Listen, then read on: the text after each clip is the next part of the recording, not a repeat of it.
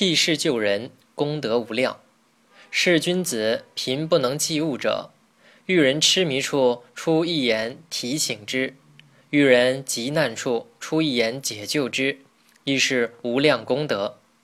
这句话的意思是：读书明理的君子，在家境贫寒、不能用钱财衣物救助他人的时候，如果遇到愚痴迷惑的人，能够用一句话点醒他；遇到有急难的人，用一句话来解救他。这也是无限的功德。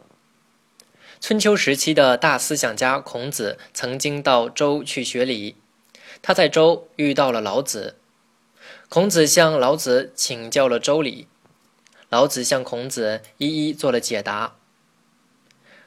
请教完，孔子告别离去时，老子为他送行，说：“听说富贵的人送别时赠送财物。”仁德的人送别时赠送言辞，我不够富贵，就盗用仁德之人的名号，用言辞为你送行。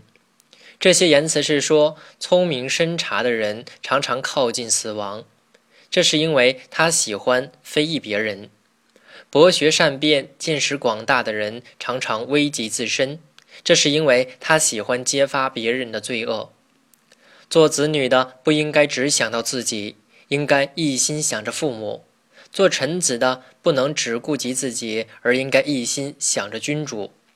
孔子听完后大受启疑，老子在孔子迷茫之时为他指点迷津，这也是一件无上的功德。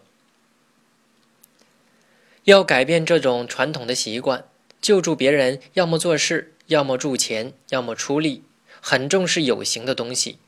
而对于指点迷津、用道理劝诫一番等无形的东西，往往忽视。君子助人，并非以物质为优先，帮助人的方法多种多样，以崇高的品格感染人，以丰富的经验引导人，也是功德无量的事。正所谓，功为功能，能破生死，能得孽，能度众生，明之为功。此功是其善行加德，故云功德。